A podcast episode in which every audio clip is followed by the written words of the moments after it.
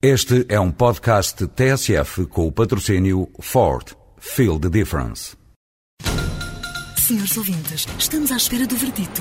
O júri vai comunicar a decisão? Já está. A decisão foi tomada. O Ford S-Max foi considerado o carro do ano de 2007. Ford S-Max. Sinta a diferença. O júri sentiu. Ford. Feel the difference.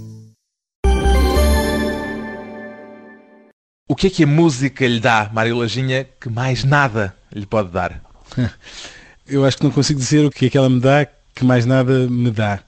Eu acho que nada me dá com tanta intensidade um certo tipo de emoções, emoções muito livres, muito libertas, porque aquilo que a música me dá não me encaminha o pensamento e, portanto, isso atrai-me muito, esse lado abstrato que tem a música.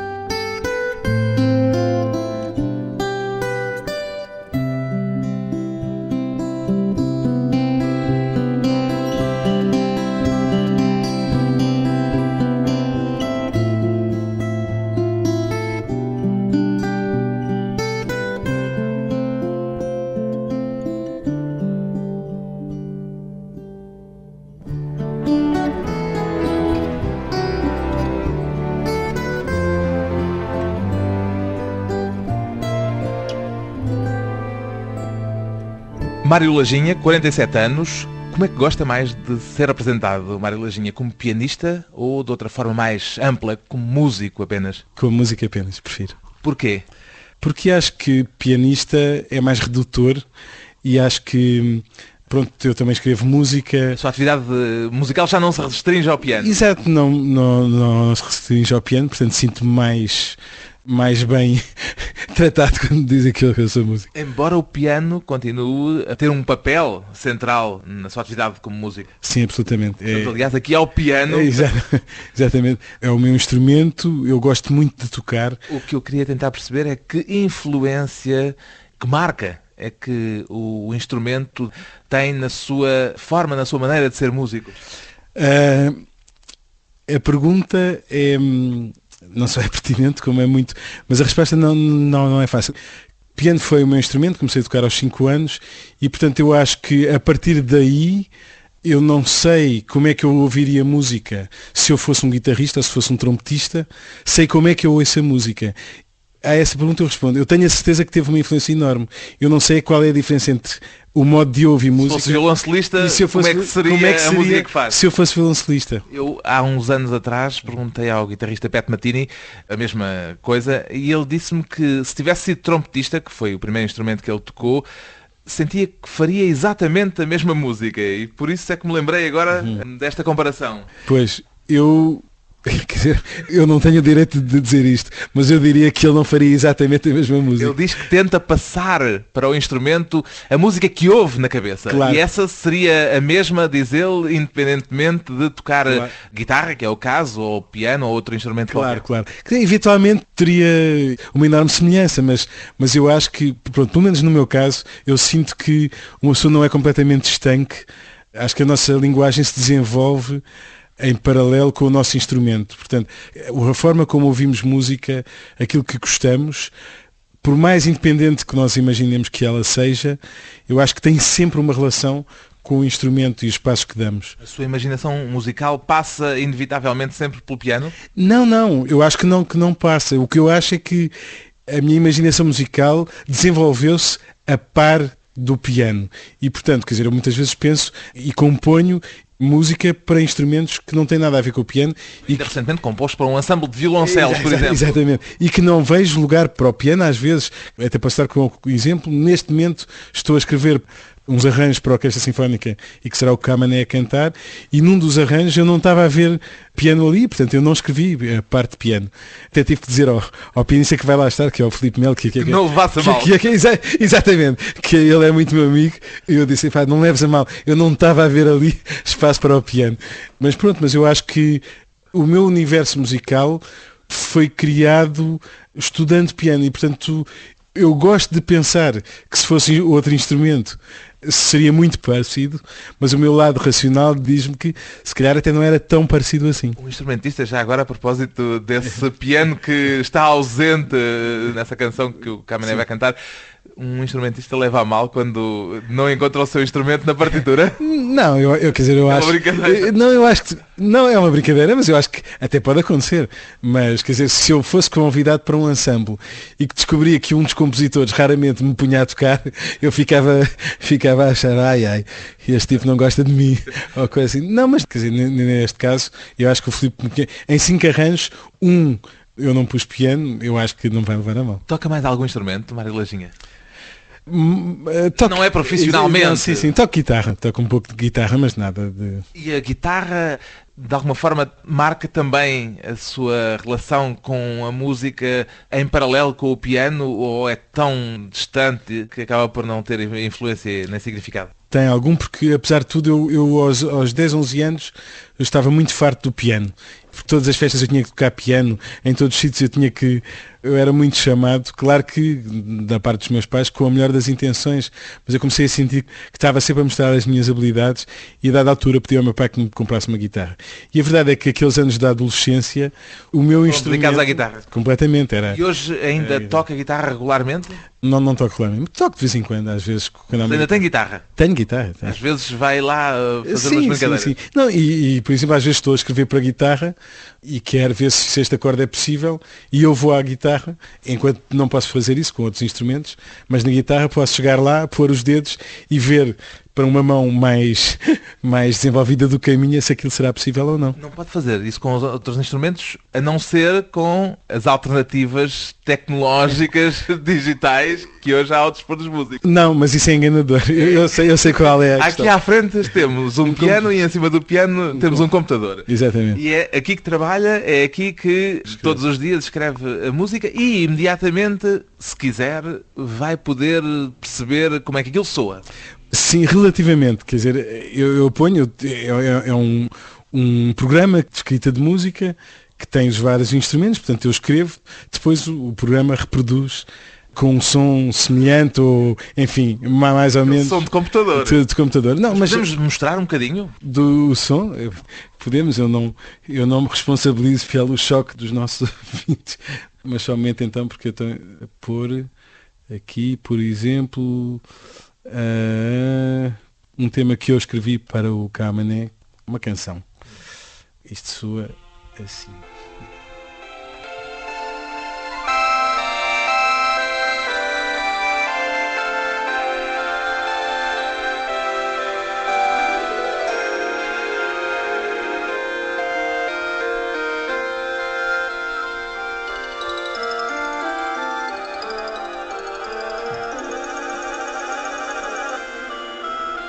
Isto é uma orquestra em casa.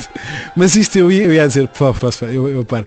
Eu acho que hum, isto tem um problema, é que isto, o computador não tem dificuldades técnicas, portanto, a verdade é que isto pode levar ao engano. Eu posso escrever uma melodia rapidíssima numa tuba, por exemplo, Impossível de executar impossível de executar e o computador executa e o computador executa. Quer dizer, nós, nós temos cá um músico, que é o Sérgio Carolino, que se calhar era capaz de o tocar, mas pronto, o, o computador executa sempre, portanto, isto não substitui uma coisa que é o conhecimento. Uma pessoa tem que estudar e saber como é que deve escrever. E tem de saber também o que é que um instrumento pode fazer ou não fazer, quer dizer, não lhe basta a sua experiência de pianista para escrever para violoncelos, por exemplo. Claro que não. eh, Tem que se... Uma coisa que se desenvolve que é estudar, eh, estudar harmonia, estudar composição, estudar orquestração. Temos que saber as possibilidades de cada instrumento, cada instrumentista, o que é que é possível, o que é que é difícil, o que é que é fácil. Porque normalmente o resultado está diretamente relacionado com isso. O piano, no entanto, continua a ser especial. É, é o instrumento que eu toco. E, portanto, essa é a primeira razão. Agora, outra razão. Uma é aquela muito falada e que realmente é verdade, que é um instrumento muito completo, que permite muita coisa, é muito orquestral, é também um instrumento de percussão, portanto eu posso fazer não só com uma mão uma coisa, mas como posso fazer com duas e, e criar ritmos. É, é, é- é um instrumento de percussão, portanto há, co- há- há coisas rítmicas que se fosse só com uma mão era mais difícil. É um instrumento que pode ser muito melódico,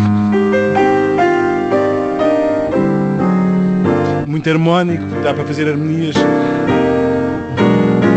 É um instrumento muito, muito completo. Muito variado, com muitas potencialidades, mas o que é que o motiva mais enquanto músico?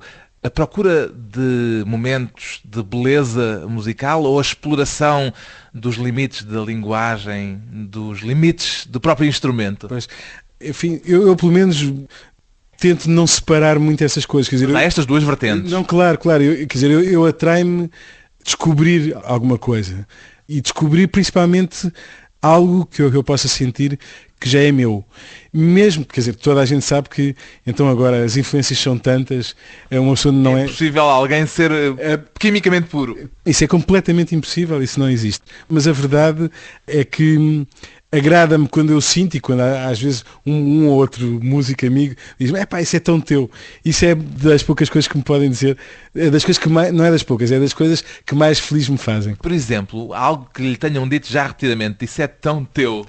Uma, por exemplo, é que eu, eu fiz ao longo do- dos tempos muitas melodias que não funcionam muito isoladamente, mas sim em diálogo com o ritmo da mão esquerda. São umas coisas assim um bocado... E isso as pessoas dizem que é, por, por exemplo, um tema antigo meu, que é o Várias Danças, cuja frase é sempre cortada por acentos na mão esquerda.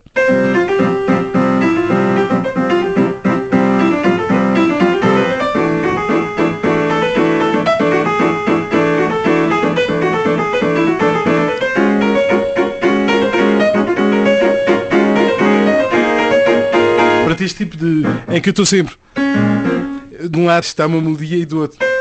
Quando a melodia para, aparece um acorde. Quando o acorde para, a melodia continua. Este tipo de coisa. Uma marca muito lajinha. Enfim, eu, eu sou levado a pensar que é um bocado uma A marca. marca d'água de Mário Lajinha. Depois de uma breve pausa, voltamos justamente com Mário Lajinha, o talento, a perseverança e a sorte.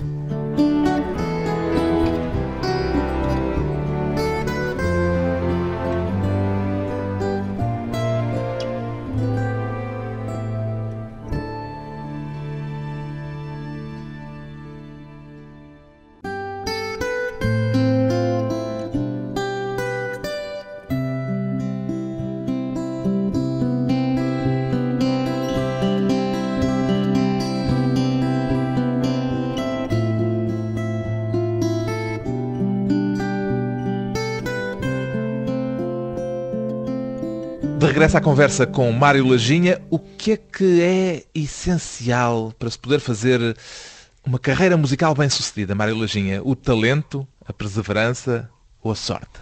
As três. As três. Qual é que é essencial? Eu acho que, em primeiro lugar, é mesmo a perseverança, eu diria, o trabalho. Eu diria que nada é mais importante. Claro que se houver ausência total de talento, Pois, isso é não impossível. é possível, mas já eu acho que é mais fácil e mais facilmente se encontra grandes músicos que têm um pouco de talento e percebe-se que trabalharam estupidamente, hum, Desalmadamente. desalmadamente, do que pessoas que por terem muito talento se habituaram a ter resultados no início sem esforço nenhum e portanto não se habituaram ao esforço, que eu acho que é aquilo que uma pessoa tem que aprender a conviver bem com. Dizer, se uma pessoa se habituar a ter esforço, acho Ele que é- torna-se natural. ele torna-se natural e, portanto, uma pessoa não, não se sente em suplício ou em sofrimento cada vez que temos que o ter. E a sorte entra de algum modo nesta equação? Eu acho que sim, quer dizer, no meio disto tudo, acho que seria uma imensa arrogância pensarmos que estamos muito sós ou que são poucos os que têm aquilo que nós temos de talento e de perseverança. E, portanto, eu acho que depois, para conseguir, enfim, ter algum sucesso e ganhar a vida, no meu caso, ganho a vida, enfim, já dou até de- mais ou menos descontraídamente a fazer uma coisa que eu adoro fazer, acho que tive algum talento, tive muito trabalho e alguma sorte. Acho que é preciso alguma sorte para que depois as coisas aconteçam, as pessoas nos sítios certos. Ocorreu-me perguntar-lhe isto porque vi uma frase sua daqui a uns tempos numa entrevista em que dizia que conhece músicos magníficos, não só cá, mas no estrangeiro, dava o exemplo na Inglaterra, nos Estados Unidos, músicos fantásticos com grandes dificuldades em fazer uma vida musical a tempo inteiro. Conheço, São aqueles a quem falta esse fator sorte. Sim, eu, eu acho que às vezes falta o, o fator sorte. Agora vou dizer uma coisa que eu acho que, que não é aquilo que muita gente pensa em Portugal, pelo menos os não músicos, que é acho que em Portugal as pessoas estão habituadas a, a, dizer se fosse lá fora eu conseguia ser isto ou eu conseguia ser aquilo. Eu acho que, pelo menos no universo da música, não há nada que impeça um português de poder vir a ser muito bom. Nada.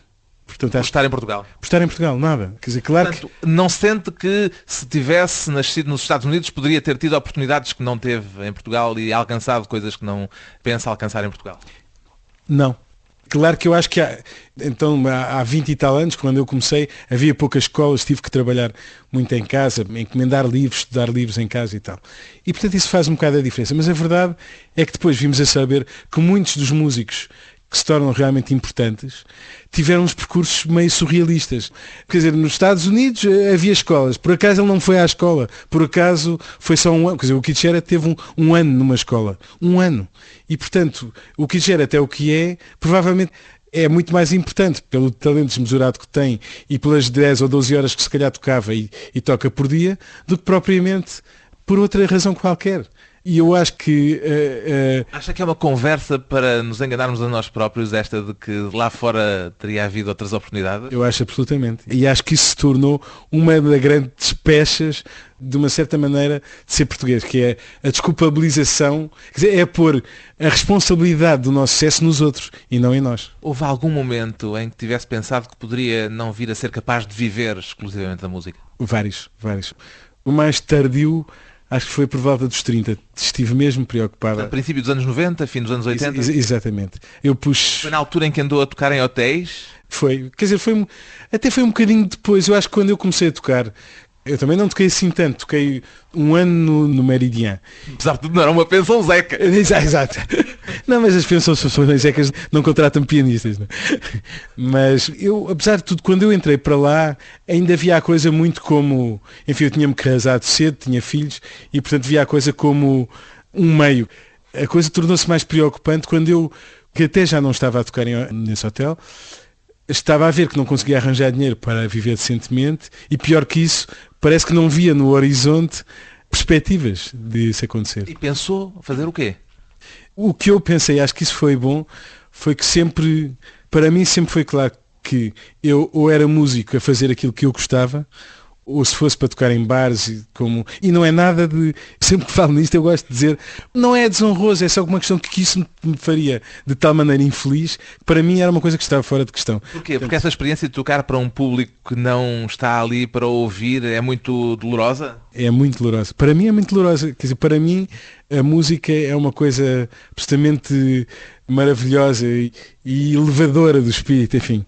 Mas pronto, é, é uma coisa que tem demasiado a ver com sentimentos profundos, com elevação, com como eu vejo a arte. É, se calhar até de uma forma um bocadinho naif, mas quer dizer, é uma, é, a música só pode ser para mim a sério. Não mas pode a ser. sério, quer dizer, um músico que toca num bar pode levar aquilo a sério, Exatamente. depende da forma como ele o encara. Exatamente, lá está, eu, eu nem vou conseguir safar-me desta, mas para mim, segundo os meus parâmetros, a sério, no sentido de que quem nos ouve tem que nos levar tanto a sério como nós.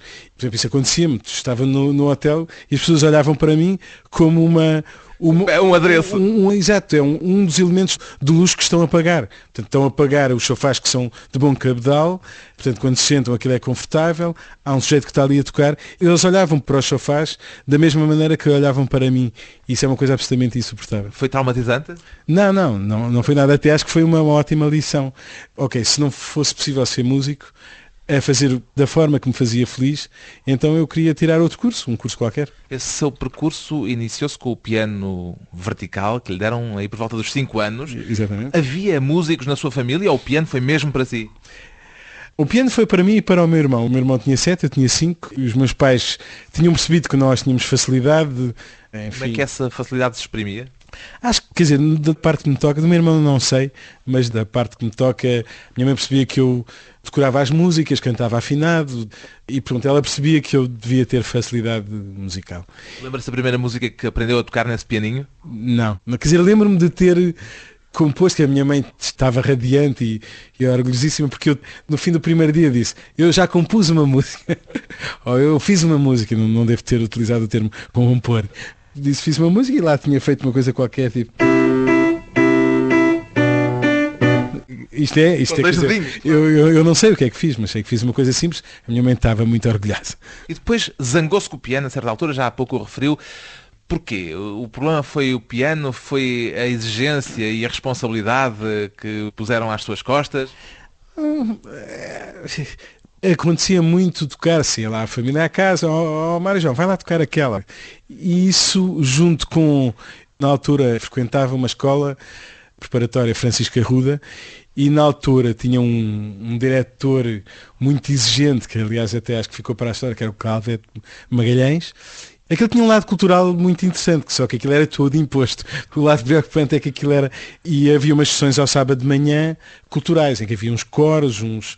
E enquanto, enfim, os meus colegas de turma tinham que lá ir uma vez, dois em dois meses, eu ia todos os sábados, porque eu ia acompanhar este, ou ia acompanhar aquele, ou ia cantar no coro, ou E ia. começou a zangar-se e a cansar-se E disso. estava, exato, comecei-me a. Isso ainda antes do 25 de Abril? Isto ainda antes do 25 de Abril. Eu tinha 14 quando. Exato, Tinha onde é que eu 14 estava? Onde é que eu estava quando. Onde é que estava no 25 de Eu Abril? estava em minha casa, ouvi os disparos, porque eu morava ali ao pé da Igreja da Memória, ao pé daqueles quartéis da cavalaria, não sei o quê. Fazia anos nesse dia. Fazia anos nesse dia, exato. E estragaram-lhe a festa ou, pelo contrário, sim. foi uma festa de Não, outra não, maneira? Eu não tinha a mínima consciência política e, portanto, eu estava assim, que mas ninguém se lembra dos meus anos, então eu, e, e não, enfim, depois no dia a seguir é que tive um curso acelerado e já gritava vitória e tal. Aqui há tempos dizia numa entrevista que talvez não fizesse aquilo que faz hoje se não fosse o 25 de Abril. Isso é uma coisa absolutamente óbvia. Eu acho que aquilo que me trouxe outra vez a paixão para a música não teve a ver com a música clássica. E, portanto, acho que música clássica seria possível antes, mas o jazz e isso era uma música que só entrava no Cascais Jazz e mais nada, e não se ouvia. E, portanto, há um tipo de evolução musical minha que passa por ter acesso a discos e a livros que não haviam antes. E um certo programa de televisão, E um certo programa de televisão que nunca teria existido se não tivesse sido... o programa em que viu o Keith Jarrett, Exatamente. que o reconciliou com o piano.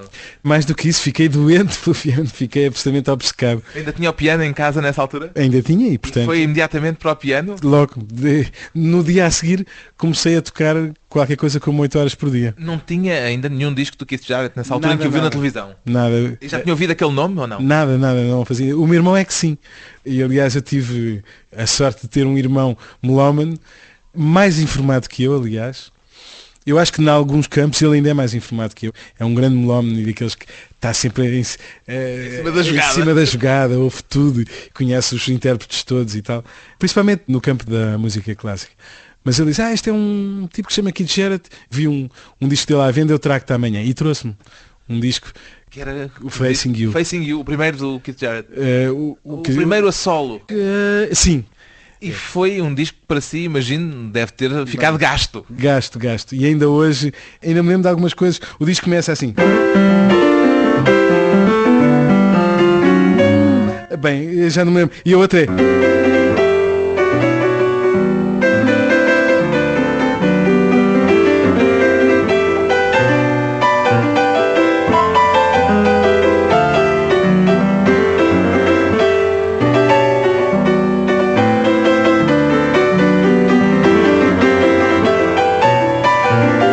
Andou a tirar esses improvisos todos de ouvido? Sim, pois, pois. Depois o que eu fazia era. Mas isso, quer dizer, eu sei que. reproduzir. Eu sei que isso pode parecer uma coisa. Não, mas não, é, claro, mas isso é, mas é uma coisa que os é músicos. um interesse Exato, extremo. exato. É uma coisa que os músicos jazz normalmente fazem, começam a desenvolver é eu gosto disto, vou tirar. E eu comecei a tirar e percebi que tinha facilidade em tirar. Já não quero ser o Keith Jarrett hoje. Não, hoje, Mas houve uma altura em que queria. Exato, não, não, eu, eu ao princípio teve graça porque o que me mostra o nível da minha ingenuidade é que eu pensei, ah, eu quero tocar daquela maneira, que informava de dois erros à, à partida, que era, não era possível um e era completamente errado porque uma pessoa não tem que querer ser outra pessoa. Portanto, temos E que... isso, quando é que desmontou esse Fui desmontando. mito? Acho que não foi assim no momento. Comecei. Quando encontrou o Luís Vilas Boas, por exemplo, e ele eh, o viu a tentar fazer Keith Jarrett. Não, aí não, aí não. Aí, aí, Ainda continuou. aí eu continuei. Eu... Não levou a sério o Luís Não, Vilas é pelo Boas. contrário, porque aliás aquilo teve graça, porque eu toquei exatamente isto que eu estava a tocar.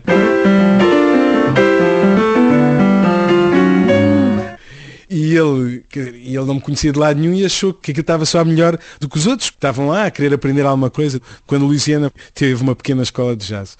E portanto achei graça porque ele, antes de saber quem era, estava entusiasmado e ficou preocupado por eu dizer que era aquele. Porque ele achar que eu tinha que começar por outro tipo de pianista. conselho é que ele deu? É, bem, ele basicamente dizia, pá, não, primeiro é o Bud Powell e o Thelonious Monk e o, o Errol Garner e esses. Tu tem calma, tu vai, tu começa pelo princípio tal. Começar devagarinho, Devagarinho. o conselho de Luís Vilas Boas. Depois de mais um curto intervalo, regressamos à conversa com Mário Lajinha. O prazer de ouvir e o prazer de fazer música.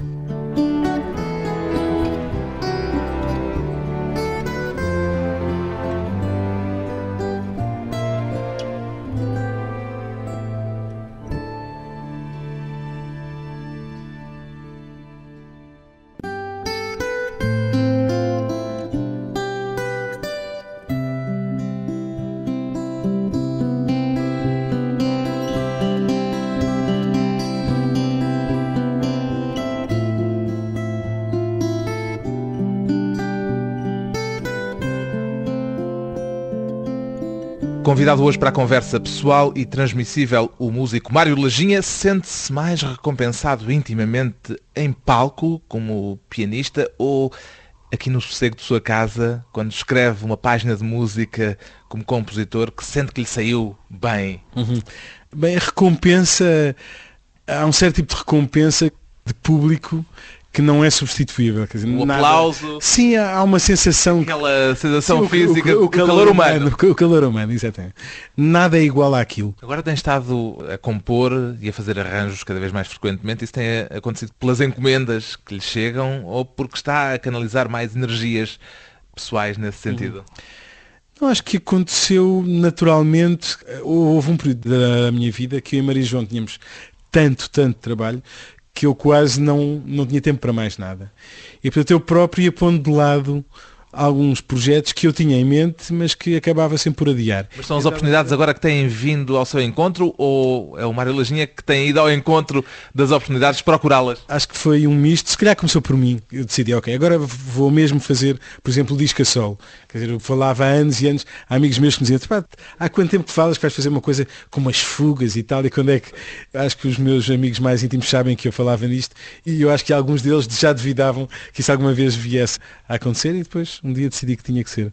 Aparentemente há uma contradição entre a sua formação mais como improvisador e este desejo cada vez maior agora de se dedicar à escrita musical. É só uma contradição, um paradoxo que um leigo pode observar ou há de facto esta Não me leva a diferença? mal, mas eu acho que é um paradoxo que o leigo cria, porque quer dizer, a maioria dos compositores eram improvisadores, normalmente, quer dizer, há, há várias maneiras de compor, mas muitas vezes a pessoa está, vai experimentando e o ato de experimentar tem muito de improviso e portanto A composição é apenas um, um improviso que passa ao papel e que foi escolhido para ficar. Bem, enfim, depende e nem todos os compositores eh, funcionam assim, mas nós sabemos que o Bach era improvisador, que o Schubert era improvisador, que o Beethoven era improvisador, que o Chopin era improvisador, que o Liszt era improvisador, quer dizer, que o Prokofiev era improvisador. E, portanto, eu acho que há uma relação, o que eu acho é que no, no século XX, improvisação, a palavra colou-se um bocado Ao jazz, ao jazz. ficou eh, quase no domínio apenas do jazz. Exato. E isso eu acho que, quer dizer, claro que honra seja feita, o jazz agarrou essa palavra com grande dignidade. Mas a verdade é que desviou um bocado as atenções de outras músicas que também têm, quer dizer, na música clássica os compositores todos eles foram grandes improvisadores. E na música barroca hoje um instrumentista ainda tem que improvisar Exa- exatamente, o baixo o ornamento. Exatamente, a ornamentação era improvisada e às vezes era tão rica que isso já era quase metade da música. Não é antagónico a composição e o improviso. Quem é que beneficia, apesar de não haver antagonismo, vamos fingir que há aqui uma dupla vertente, quem é que beneficia mais dessa dupla vertente? É o compositor que ganha mais com a experiência que tem na improvisação ou o improvisador que se enriquece mais com o trabalho de escrita musical quando depois uhum. está em palco? Eu queria muito não dar uma resposta politicamente correta, mas a verdade é que eu não consigo ver qual é. Eu acho que ambos ganham, portanto, isso não há dúvida nenhuma, mas quer dizer, queria muito tentar descobrir, ok, o, o improvisador ganha. Mas acho Sente-se que... melhor improvisador desde que escreve mais eh, assiduamente música? Não. Então não ganha nada. Exato, exato pronto. Está, como, está eh, como compositor, sente que já aproveitou alguma coisa dessa experiência, não digo já do improviso no momento em que está a compor, mas da experiência de improvisador e dos momentos todos que passou Talvez. em palco? Talvez. Ok, ganho. Houve aqui uma, um desempate. Quer dizer, claro que há, há aqui é um, compositor que ganha um com o improvisador. Se calhar. O que eu ia dizer é que há aqui um pequeno pormenor. É que eu sempre compus, sempre. Quer dizer, pronto, agora ando a escrever mais, mas tem a ver com um período da vida em que há mais encomendas. Havia uma época em que começou compunha porque queria compor. E agora, agora já há muitos pedidos. Faz para isto, faz para aquilo. Isso... lhe acontece sentar-se ao piano assim, sem rede absolutamente nenhuma, sem um tema na cabeça, pôr os dedos, as mãos e ir completamente às cegas à descoberta? Não, isso acontece regularmente. O que não acontece é eu, se isso estiver a acontecer, não aparecer um, um cantinho de cérebro que diz, olha, podes aproveitar, isto, ali. podes aproveitar isto para, visto que tens uma encomenda para, portanto, quer dizer, como agora tenho, acho que não posso aceitar nada para escrever até meados do ano que vem. Não escusam de ligar? Não, não, não é espero que liguem, mas é que se eu agora me sentar descontraídamente ao piano... Então sente-se lá e... descontraídamente, sentado já está. Não, eu, eu já estou, não, mas se eu faço um ritmo, se calhar... É,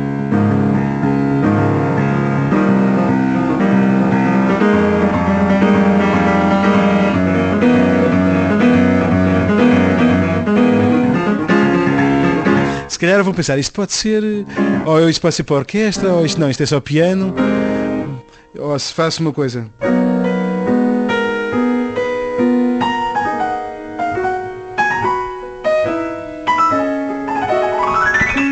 Se calhar vou pensar, isto podia ser para aquele universo, para aquele. Podia ser uma canção. Podia ser uma canção, sim, porque aqui há pouco tempo eu sempre queria ver se fazia uma, uma canção mesmo. Era para o Camané, precisamente andei a pegar em poemas e a ver se descobri algum. E... Saiu? E saiu. E saiu. Por acaso até teve, graças ao modo como aconteceu, porque o que eu acho é que muitas vezes quando se agarra em. Eu pus-me a folhear. Ele era Eugênio de Andrade, Herberto Helder, Fernando Pessoa, os vários heterónimos, Carlos Drummond de Andrade. Enfim, eu pus. O problema é que muitas vezes os, os poemas são tão fortes, tão autónomos, que eu não vejo grande espaço para. É quase sacrilégio para lá a música. Sim, sim, quer dizer, para além disso eu, eu já eu já dou de barato que se lixe o sacrilégio. Mas, mas o problema não, é só esse, é, é eu começar a pôr música e, e, e, achar que há ou não espaço para ela. E Até então como é que nasceu? Estava a folhear Álvaro de Campos e de repente vejo um que tinha uma métrica mais simples, era um que é o Margarida e que é hum, Ai Margarida, se eu desse a minha vida, que farias tu com ela? Tirava os brincos do prego, casava com um homem cego e ia viver para a estrela. E depois continua, ah, mas Margarida, se eu desse a minha vida, que diria à tua mãe? Eh, ela conhece-me a fundo, que há muitos parvos no mundo e tu és um parvo também. E, portanto, tinha para já um humor que eu gostei daquela ideia de alguém que se está a declarar com propostas bastante sérias, dar a vida parece-me suficiente, e ela está sempre a desconstruir. Eu, eu adorei esta ideia e depois, metricamente, era possível. Depois fiz uma... Saiu o quê? Enfim, passa, que é uma coisa que é... Isto é a primeira audição mundial. Absoluta, absoluta, mundial. Porque a estreia com o Carmen. A estreia é, absoluta da Margarida. É São Luís, né? É, Ai, Margarida, se eu te desse a minha vida, que farias tu com ela? Tirava os brincos do prego, casava com um homem cego, e a morar para a estrela. Etc, etc, etc. Uma estreia absoluta. Margarida, Álvaro de Campos, Mário Lajinha e futuramente Cantado Camané.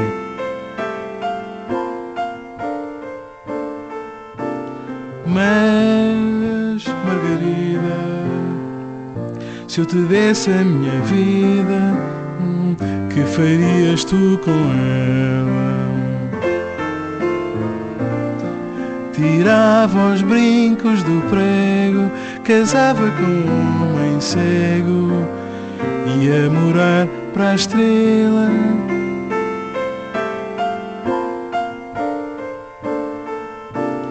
Mas, Margarida, se eu te desse a minha vida, a tua mãe? Ela conhece-me a fundo, que há muitos parvos no mundo e que eras parvo também. E Margarida, se eu te desse a minha vida, no sentido de morrer,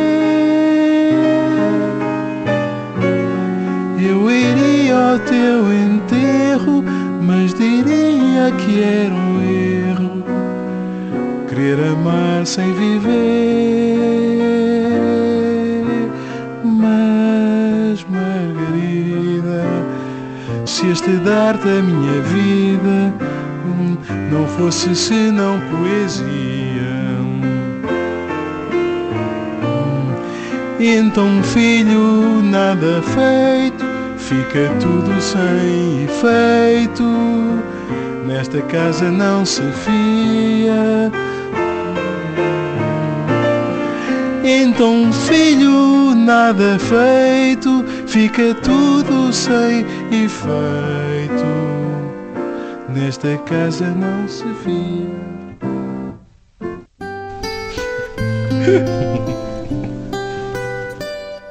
Comunicado pelo engenheiro naval Sr. Álvaro de Campos em estado de inconsciência alcoólica.